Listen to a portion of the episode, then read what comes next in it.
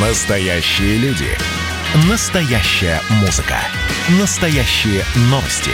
Радио «Комсомольская правда». Радио про настоящее. 97,2 FM. эм.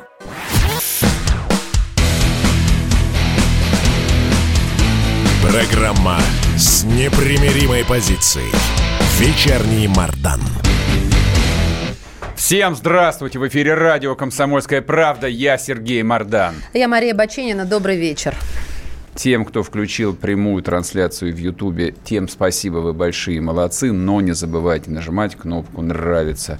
А, хорошие новости. В Минздраве назвали ношение перчаток избыточной мерой. Главный, на минуточку, внештатный инфекционист Минздрава России сказал, что перчатки носить не надо для борьбы с коронавирусом. Слушайте, понадобилось 10 месяцев, чтобы, наконец, кто-то внятно это произнес. Но вы не думайте, что Роспотребнадзор отменит эту норму. конечно. Нет, не отменит. Там люди не сдаются и своих ошибок не признают. Да, это правда. У меня грустная новость. В любом случае, как на нее не взглянуть, на 70-м году жизни скончался почетный председатель Патриаршей комиссии по вопросам семьи, защиты материнства и детства протеерей Дмитрий Смирнов.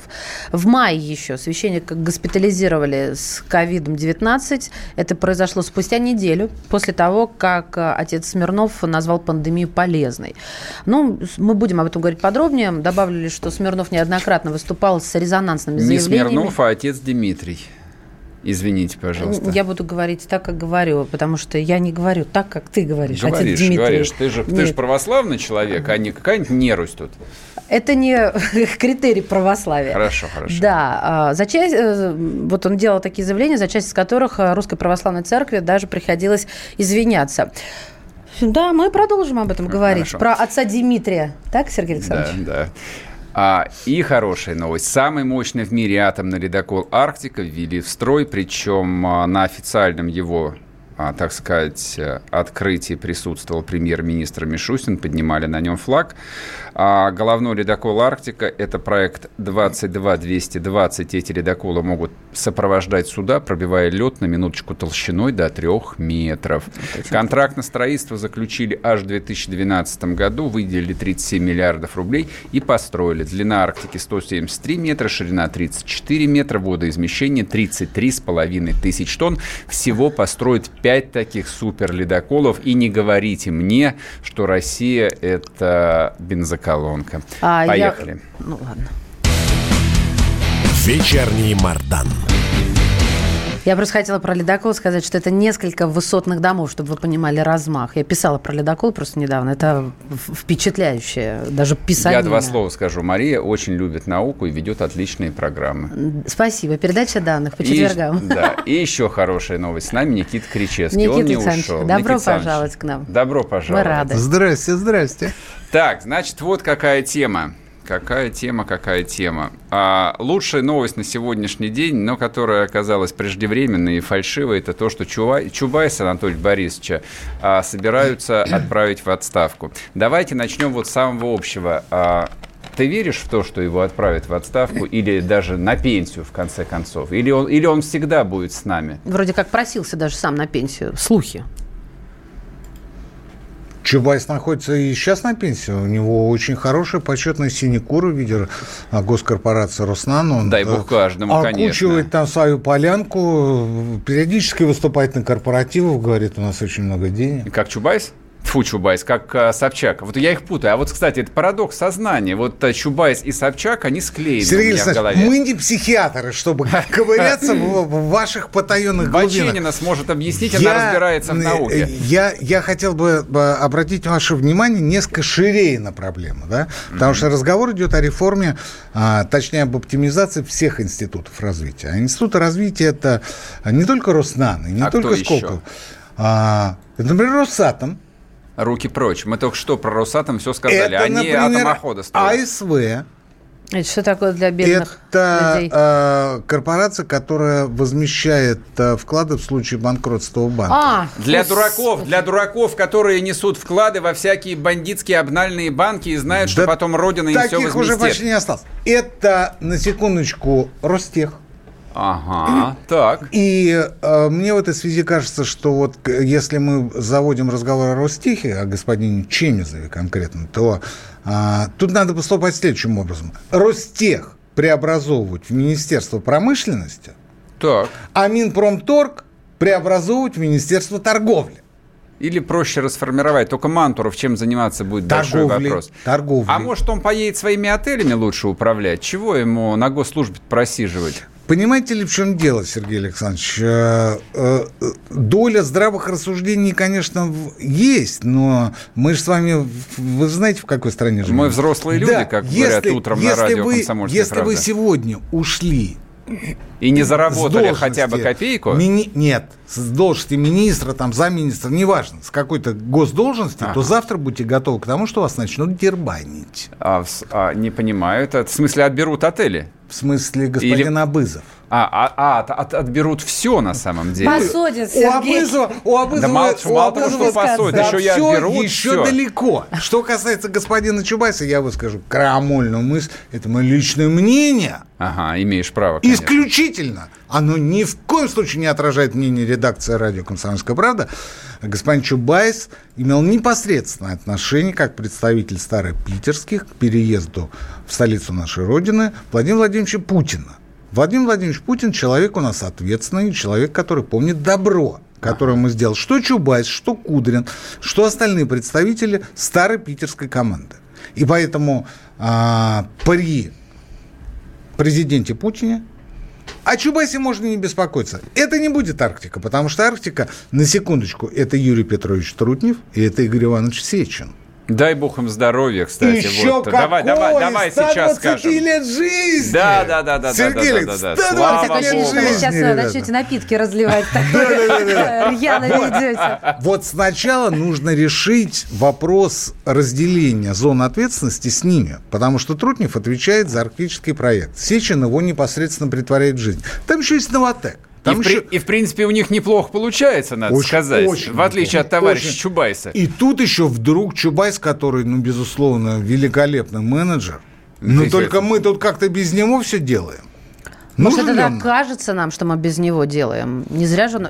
Получается, только причина в том, что он когда-то сделал президенту добро, поэтому э, горе-реформатор а до сих пор а в своем разве кресле. это мало? Я бы не сказал насчет э, лично президента. Чубайс по натуре, видимо, человек просто добрый. А сколько доброго он сделал нашим олигархам. Да не говори. Сергей Александрович. Слушайте, благодаря ему, конечно, они стали теми, кем стали он сейчас. сделал нужного? Да они молятся на него до сих пор. При слове Это Чубайс сарказм, они встают и отдают честь. Я думаю, они пьют глицин. Потому что 25 Некоторые в Лондоне, лет. которые да, успели уехать. Да, они в Лондоне за него голосуют. Как товарищ Слободин, например. Много кого. Они все, они все боготворят этого человека, потому что доброй души, товарищ. Доброй души. А там ведь в Арктике что? Там медведи.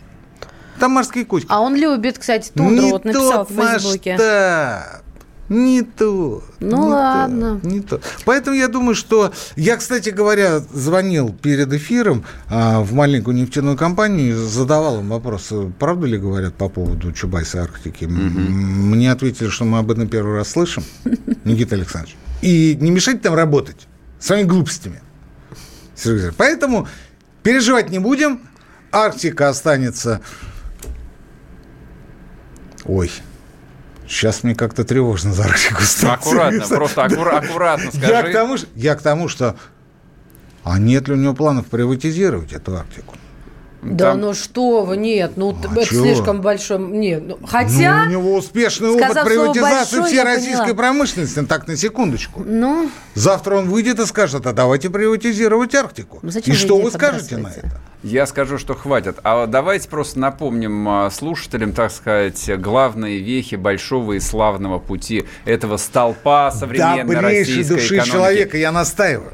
А что такое приватизация по Чубайсу? Я не буду вот сейчас э, утыкаться вот в темные, смрадные века под названием ранние нулевые, но скажу одно. Вот то, что... 90-е. 90-е, да. То, что звучало в изложении, так сказать, капитанов советской промышленности, которые на своей шкуре эту приватизацию испытали. Красных директоров! Говорили они следующее. Объясняли. Я говорю, ну вот скажите, вот приватизация, почему ее сделали плохо? Он говорит, видите ли, а стандартное советское министерство это была суперкорпорация, в которой было объединено множество разных предприятий. И вот они из себя представляли замкнутые технологические цепочки.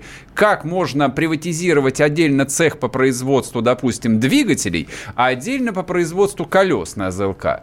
Нет, можно, Чубайс именно это и сделал. В результате предприятие исчезает с карты экономической страны в течение двух-трех лет. Его продают на металлолом. Вот это вот был успешный опыт о приватизации по Чубайсу.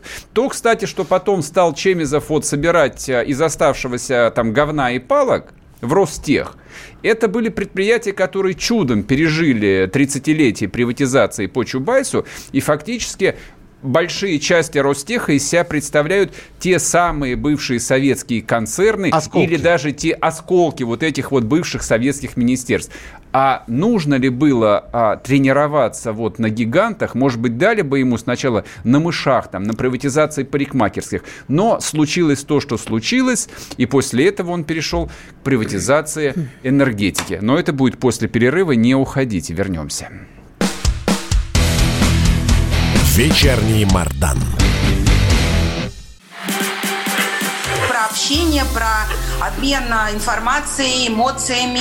Миша, я не могу это письмо не прочитать. Вас приветствует город-герой Минск. Спасибо вам большое за вашу передачу. Слушаем вас всем цехом. Так, ну вот такой вот э, наш соотечественник из Пекина привет передает. Вот, э, но мы, с другой стороны, очень рады, что нас в Грузии слушают. Привет. Гамарджоба. Гамарджоба. Оттуда самые главные мировые новости у нас приходят. Мир стал плотнее, да, он стал более спрессованным. Комсомольская правда. Это радио.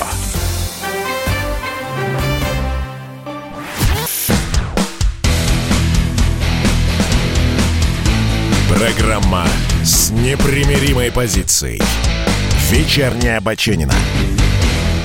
И снова здравствуйте в эфире радио «Комсомольская правда». Я не вечерняя Баченина, я Сергей Мордан. Ну, а я вечерняя Баченина, Спасибо. утренняя, дневная, когда хотите. Ну, как хочется сказать, ночью дешевле, но нет. А я задержавшийся Кричевский. Да, Никита Александрович, наш коллега, профессор. я бы сказал. Да, с нами Никита Слушайте, я вот не понимаю, я не понимаю, почему вы вот так вот все вокруг да около ходите? Ну, будьте вы честнее, откровеннее с людьми. Ну, ну задай, задай. Вам сколько лет уже, ребятушки мои? Хорошо. 16. Чубайс ты еще раз говорил, официально в интервью, это все есть в интернете. Причем не только в русскоязычном, и в британском интернете есть, что приватизация была сделана для того, чтобы выбить финансово-административную почву из-под да, да, да. красных директоров. Я думаю... Счет он тогда говорил, шел не на месяцы и не на годы, на а на, да, на дни и часы. Я думаю, что это он потом объяснение придумал, когда понял, что, это в общем, было, это обосрались. Было... Нет. Ты, ты думаешь, он действительно да, понимал, что он да, делает? Да, да. Ну, посмотри да. на него, как он мог это понимать? Ну, потому что если ты хочешь сохранить э, завоеванные позиции, мы не для того их завоевывали, Они их даже чтобы не давать... завоевывали, оно, оно им упало в руки просто. Им даже Внеси завоевывать ничего не понадобилось. хаос и разброд в противоборствующую сторону. Что они сделали? Что они сделали? Чем это кончилось? Это кончилось тем, что ровно через год после начала приватизации, дикой приватизации, случился разгром, расстрел, точнее, Белого дома. Ну, по сути, да, через год. Да, это была реакция на то, что начал творить Чубайс в 92 году. Это была реакция. Ну вот смотри, ты сказал, что Путин э, лично обязан Чубайсу, поэтому он такой непотопляемый. Да и Ельцин он... лично обязан Чубайсу. Мне Нет, кажется. Ельцин, да, Ельцин, да, во... да, Ельцин вообще никому ничем не обязан был. Извините меня, вот в, в отличие от всех выборы, прочих. если бы не Чубайс. Да, это правда. Это, это правда. Да, это, это, это тоже миф на самом деле, послушайте. Но это тоже миф. Пойдем, пойдем отсюда, пойдем. А, Пусть то... один, пусть один. Хорошо. Не, не, я его пусть не брошу, итак, не итак, итак, итак, вопрос. Что? Ну а почему, то есть э, Борис Николаевич до такой степени был э, вот в алкоголическом состоянии, что он не понимал, э, вот как эта приватизация была сделана? То есть почему он, настоящий советский функционер, хозяйственник крепкий, не понял, что он ошибся с назначением этих людей, и желательно их заместить на кого-нибудь э, так, Задача более была сохранить власть. Ну хорошо, два года они сохраняли. Не Дальше что? перезапустить экономику. А жить на что? Это их не волновало. Это было вторичным вопросом. Первичным было сохранить власть, выбить почву из-под красных директоров. Зачем он Они получ- это сделали. Зачем РАУ ЕС ему дали в таком случае? Хорошо, все, власть сохранили, Это вопрос к разгромили тем, красных кто директоров. дал ему РАУ ЕС. Ну давай пофантазируем. Там тоже были, это, я занимался этой проблемой в свое время, там тоже были а, радужные перспективы, что вот мы сейчас а, переведем а, а, производителей электроэнергии на а, единый оптовый рынок, вот так называемый форум, форем электроэнергии и мощностей, они будут э, функционировать и будут контактить напрямую с потребителями, цена снизится, и можно будет с учетом того, что электричество мгновенно передается по сетям с Дальнего Востока, например, там еще куда-то, а, можно будет заключать договор, э, например, там, с Аяно-Шушенской ГЭС с э, предприятием где-нибудь в Воронежской области. То есть вот, а впечатления были радужные. На самом деле все это было понятно, что нужно было а, приватизировать, нужно было заработать. За, ну, приватизировать Заработать, генерацию и заработать, оставить да, инфраструктуру. да, Заработать конечно. на а, этих активах. И это было сделано. Это было сделано. Ведь начиналось с чего? Начиналось с того, что вдруг ни с того ни с сего они сидят и понимают, что из-за разницы с часовыми поясами можно перекидывать электричество, а, например, из а, Центральной России в Казахстан, потому что там по времени пик. Мгм. И на этом зарабатывать. Точно так же можно перебрасывать электричество в Финляндию. И на этом опять зарабатывать. Кстати говоря, Евгений Дот, тот, который потом оказался под следствием, он начинал именно с э, вот этих операций, будучи совсем молодым ребеночком.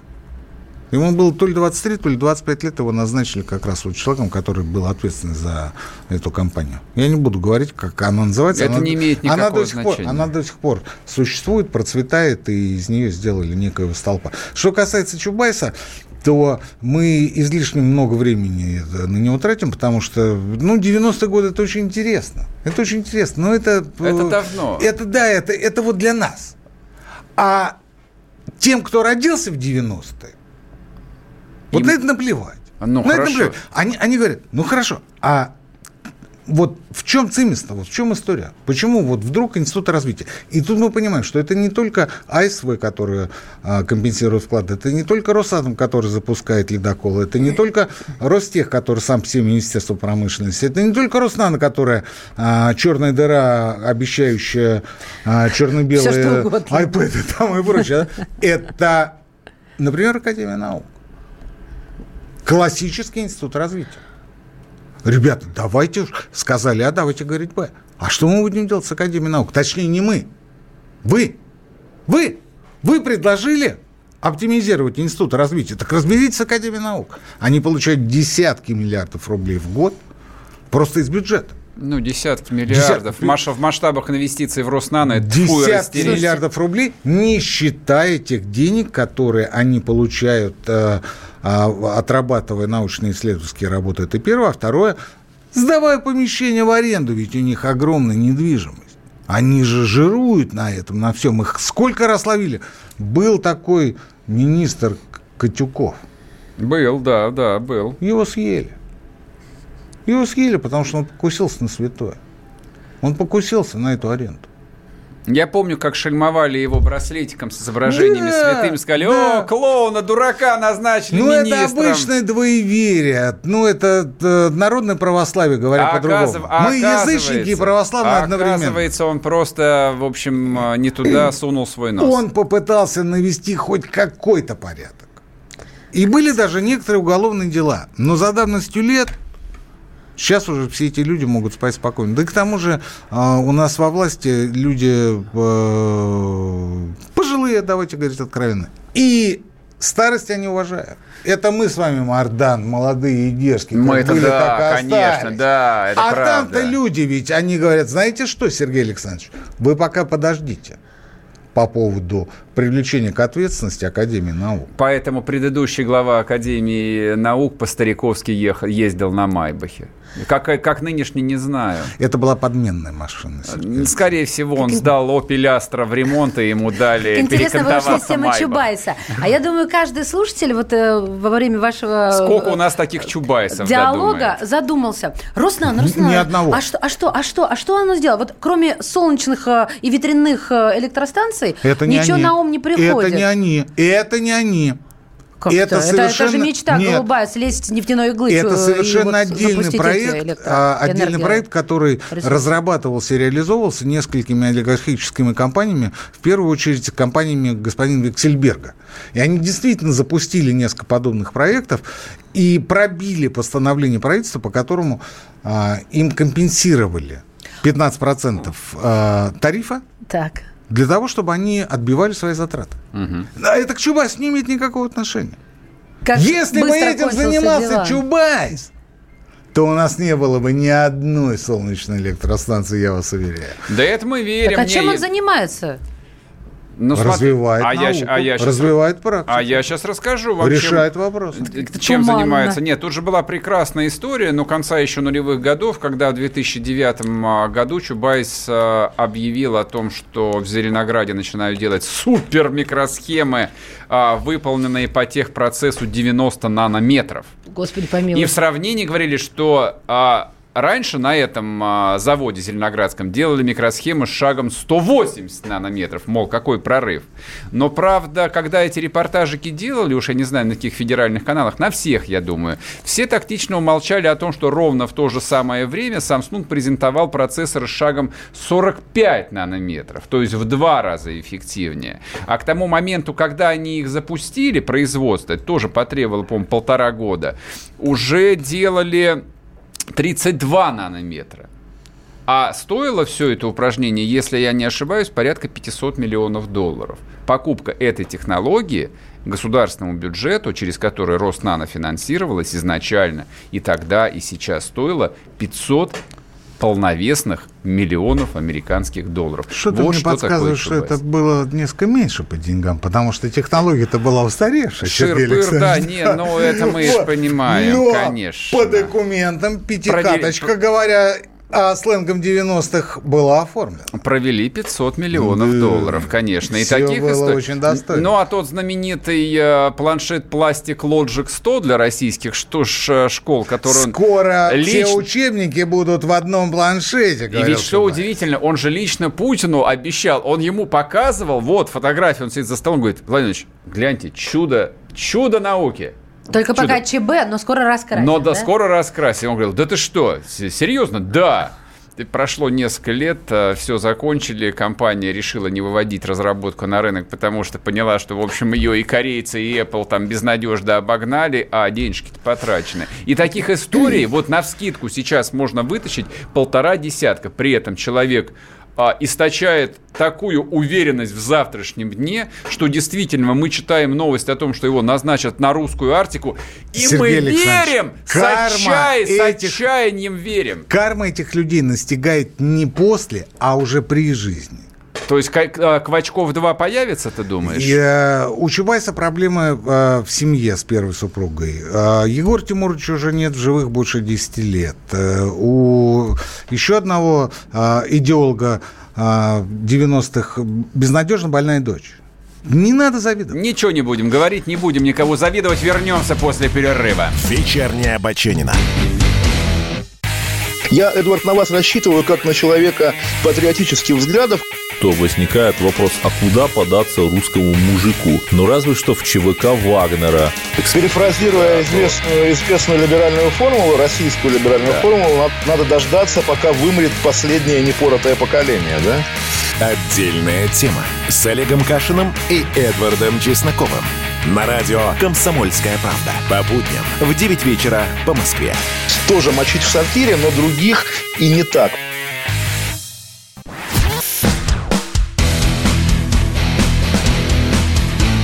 Программа с непримиримой позицией. Вечерний Мардан. И снова здравствуйте. В эфире радио «Комсомольская правда». Я Сергей Мордан. Я Мария Баченина. Добрый вечер. WhatsApp Viber 8 967 200 ровно 9702. Пишите ваши вопросы, комментарии по ходу эфира. Так, смотрим, что у нас в Ютубе. Кто смотрит прямую трансляцию, тот молодец. Кто лайкает, тот два раза молодец. А вот кто лайкает, тот настоящий молодец. Не забывайте, пожалуйста, это делать, потому что, ну, потому что вот э, робот э, Гугла так устроен. Если нет лайков, есть нет комментов, значит, он пессимизирует выдачу.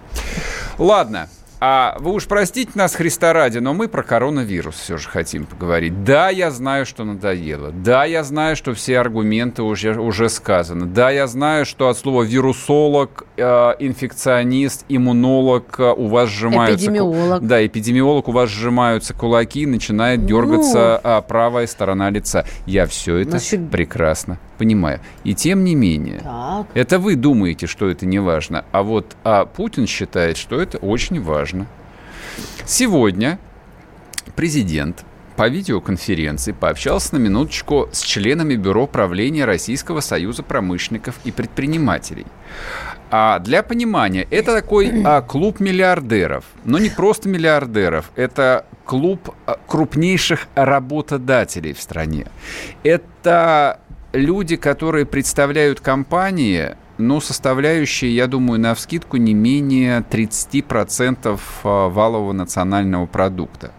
Соответственно, вот насколько, ну, скажем так, слово людей, которые этими бизнесами управляют, объективно весит довольно много. Собрались они сегодня с одной единственной целью – попросить президента не вводить в повторный тотальный карантин, в котором мы все жили весной. А состояние вот а, реальной экономики, я имею в виду там реальных компаний, оно ни в марте, ни в апреле, ни позже на самом деле никогда не обсуждалось. То есть вот мы здесь в эфире оперировали такими макроцифрами. Ну, типа того, там, а, падение российской экономики а, меньше, чем прогнозировалось, и составило всего, неважно, там, 3-4% такая дурацкая цифра, которая, вообще которая никому вообще не никому ни о чем не говорит. Так. Не, я понимаю, что если я скажу, что снижение там, объема продаж ну, какого-нибудь Новолипецкого медкомбината составило 30%, вам, скорее всего, это тоже ничего не скажет, но все же это скажет как минимум там нескольким десяткам тысяч людей, которые на ЛМК работают, и еще нескольким десяткам тысяч людей, которые а, являются членами семей этих людей работающих, а еще это скажет практически всему городу-герою Липецку, для которого этот комбинат является градообразующим, платит туда налоги, и за счет всего вот этого, всех вот этих денег работает и торговля, и сервисные компании, и все, все, все, все, все. То есть, если большие компании, большие заводы, большие комбинаты, концерны плохо себя чувствуют, потому что их загоняют в карантин или потому что в карантин загоняют целые страны, которые у них покупают эту продукцию, это отражается действительно на нас, на всех.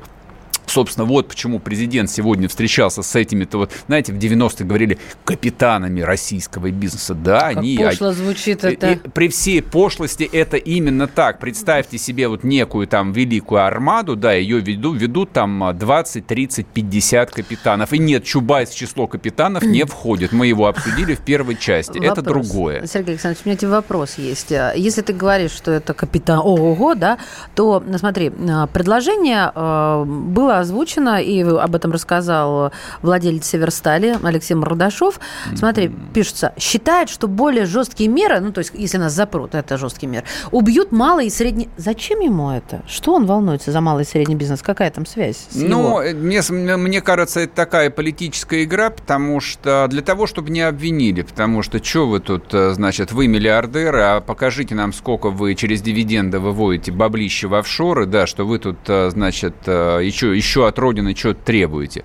Поэтому, да, приходится демонстрировать, так сказать, социальную ответственность и заботу о малом бизнесе. Но он, в общем и целом, в чем прав? Как я сказал, вот модель экономическая работает в России именно так, поскольку а, каркас а, экономики выстроен, выстроен при советской власти. Вот эти вот гигантские заводы, которые существуют в абсолютном большинстве, вот они составляют, а, так сказать, ну, если сравнивать а, с кровеносной системой, там, а, артерии и вены в этом организме.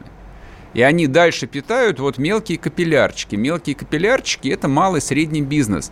Вот если эти крупные компании там зарабатывают, гонят много денег через себя, в том числе и бюджетных, и экспортных. Да, и барбершопы открываются, и магазины открываются. Не, ну что, собственно, правда, вот, Сереж, и, худ, да, и худо-бедно как бы народ начинает и в кафешечки какие-то потихоньку ходить. То есть все шевелится, все дышит. Но вот, вот грубо, если грубо, оно устроено так. Поэтому да, если на карантин загоняют там а, вот экономику, от этого страдают бизнесы. Потом малый и средний бизнес это ведь э, не то, что такие там а, странные существа, которые э, хри Христа там вот а, существуют, там, и их надо обязательно поддерживать. Это не так.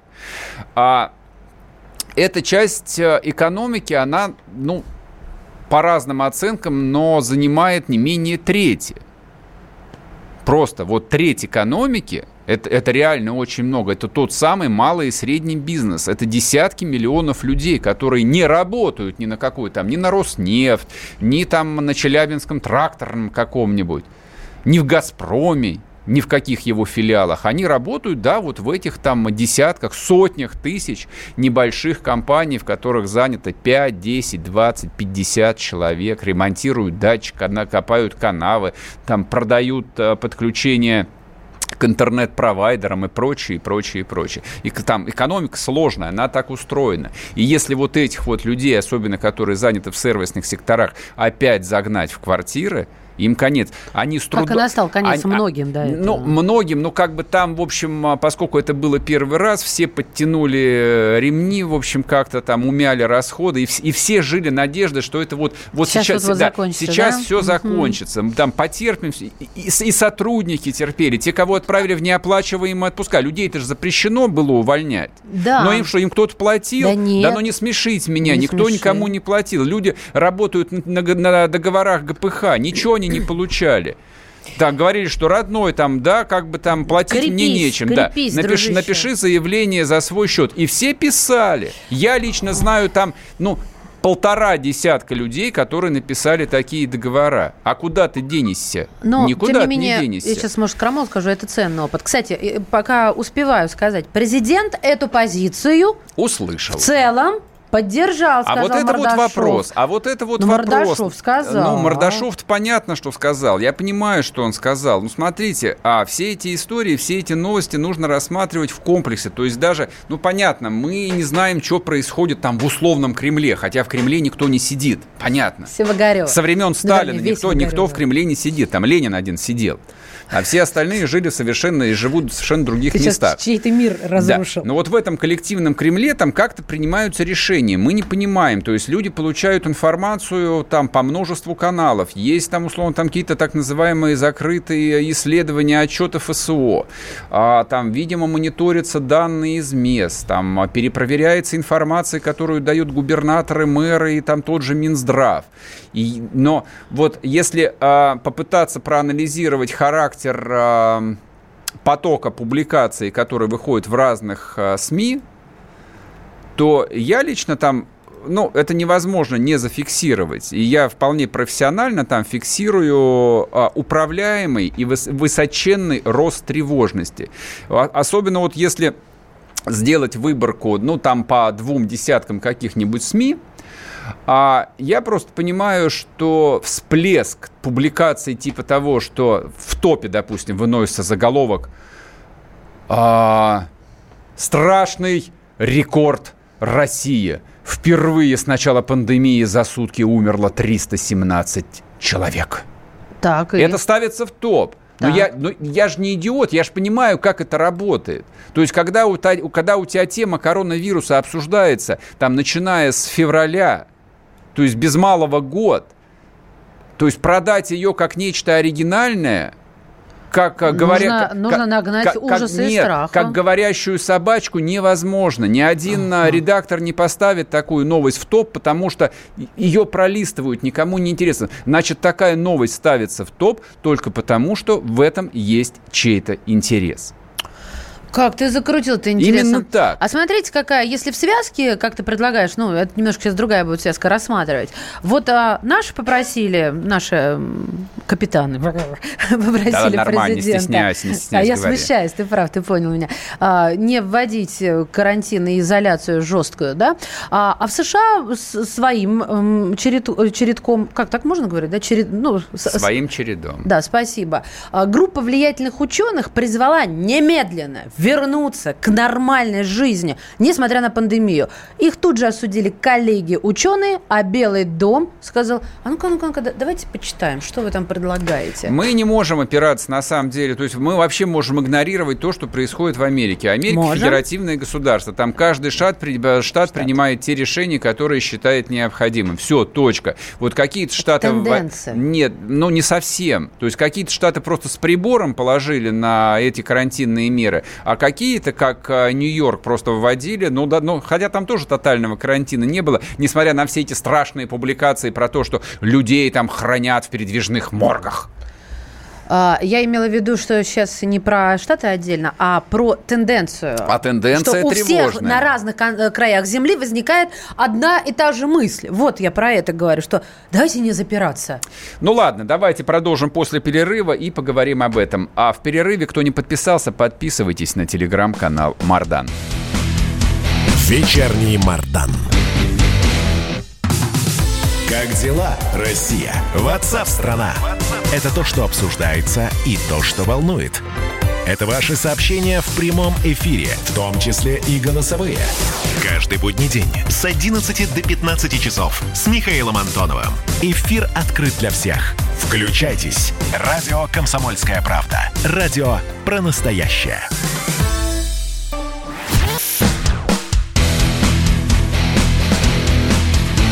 Программа с непримиримой позицией. Вечерний Мардан. И снова здравствуйте в эфире радио «Комсомольская правда». Я Сергей Мардан. Я Мария Баченина. Приветствую. Вот, а начали мы в прошлой части говорить о том, что будет ли введен а, повторный карантин, чем это нам грозит, кто это может быть, э, кто может быть заинтересован в этих мерах, верить или не верить этим а, десяткам, сотням, тысячам публикаций, апокалиптических публикаций на самом деле. То есть вот просто когда вы видите вот такой вот заголовок о том, что а, в больницах Ростова-на-Дону от ковида умерло несколько человек и их там не вывозили, это манипуляция. Вот когда вы видите подобный заголовок, всегда знайте, вашим мнением кто-то пытается манипулировать. Нет, я сейчас не пытаюсь сказать, что болезни нет. Нет, я не пытаюсь сказать, что люди не умирают. Да, люди болеют, люди умирают. Сейчас вопрос, на самом деле, вот вопрос со всей остротой стоит так, с моей точки зрения, что Россия во время первого карантина исчерпала свои довольно а, скромненькие ресурсы. Мы сейчас стоим на пороге большой эмиссии денежной, потому что нечем затыкать бюджетную дыру. Повторный карантин нас просто добьет. Но это я так думаю, я не Ты экономист. понимаешь, а, э, твои слова останутся словами в ушах многих, а, при всем серьезном и уважительном отношении к ним, потому что мы не понимаем, как это, Сергей Александрович. А вот давай спросим Владислава Жуковского, экономиста, ведущего на телеканале «Красная линия». Владислав, здрасте. Здравствуйте. Да, здравствуйте, добрый вечер. Ваше мнение, вот а, чем вы объясняете сегодняшнюю внезапную встречу, ну, неважно, в режиме видеоконференции Путина с а, правлением а, РСПП, то есть, ну, с главными олигархами, и почему они его прямо просят не вводить карантин, что так все далеко зашло? Ну, смотрите, меня не удивляет, что именно с представителями РСПП встречается президент, потому что РСПП это реально такой профсоюз крупного бизнеса, экспортеров сырья. А те, кто, собственно говоря, львиная доля получили собственность под контроль еще в 90-е годы в ходе ваучной приватизации по Чубайсу, либо кредитно-залоговых аукционов 95-96 годов. Поэтому, конечно, это, грубо говоря, те крупнейшие несколько сотен, а, скажем так, бизнесменов, которые обеспечивают львиную значит, долю экспортно-валютной выручки, львиную долю получают прибыли в экономике. Поэтому здесь меня это не смущает. И более того, я скажу так, что с марта месяца по октябрь месяц а, благосостояние, стоимость активов а, 100 богатейших, 102 богатейших российских миллиардеров, это все члены РСПП по большому счету, а, львиная их доля представлена там, выросла почти на 67 миллиардов долларов, да, при этом, то есть у них стоимость актива выросла, несмотря на шоковую девальвацию, падение цен на нефть, на газ, на металлы и все остальное. А вот, например, по оценкам Росстата, которые буквально вчера были опубликованы, мы выяснили, что в третьем квартале этого года продолжилось падение уровня жизни населения.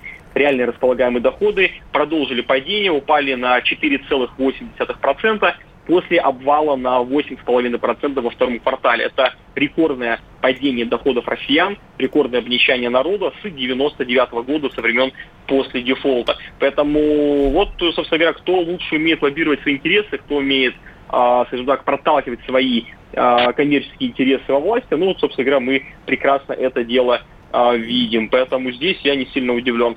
Кстати говоря, напомню, что были же приняты законопроекты, подписаны указы президента еще а, в августе, в сентябре месяце, которые по большому счету а, позволили владельцам счетов за рубежом, бизнеса за рубежом, так называемые контролируемые иностранные компании КИКи, а, получая доходы из рубежа, получая их на российские счета, значит, на российские компании, если они зарегистрированы в двух офшорных зонах в Калининграде, либо на острове Русских на Владивостоке, вообще практически не платить налоги.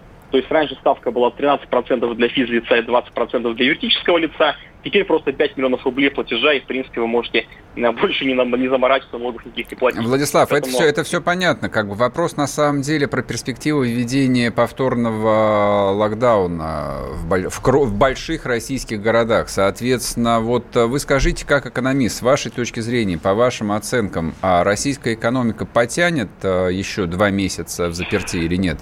Вопрос понял. Значит, смотрите, я думаю, что это будет смерти подобно. Это будет уже не выстрел в ногу, не выстрел в руку, это будет просто ампутация конечности.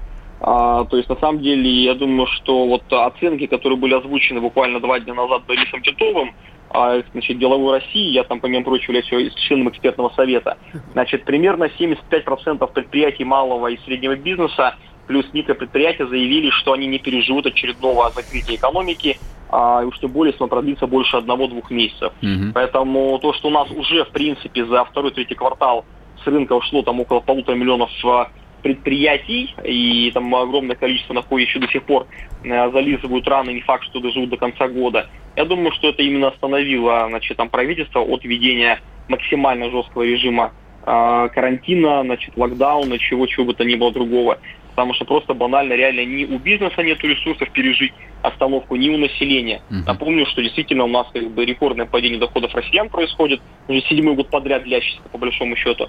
Ну вот. И, конечно, сейчас закрыть экономику на ноябрь-декабрь под Новый год, можно под Новый год получить всплеск социального протеста, uh-huh. политическая нестабильность. А у нас впереди выборы в Госдуму в 2021 да, году никто да. не отменял, поэтому uh-huh. тут, знаете ли, все очень даже понятно. Ясно. Владислав, спасибо вам спасибо. большое. Владислав Жуковский был с нами, экономист.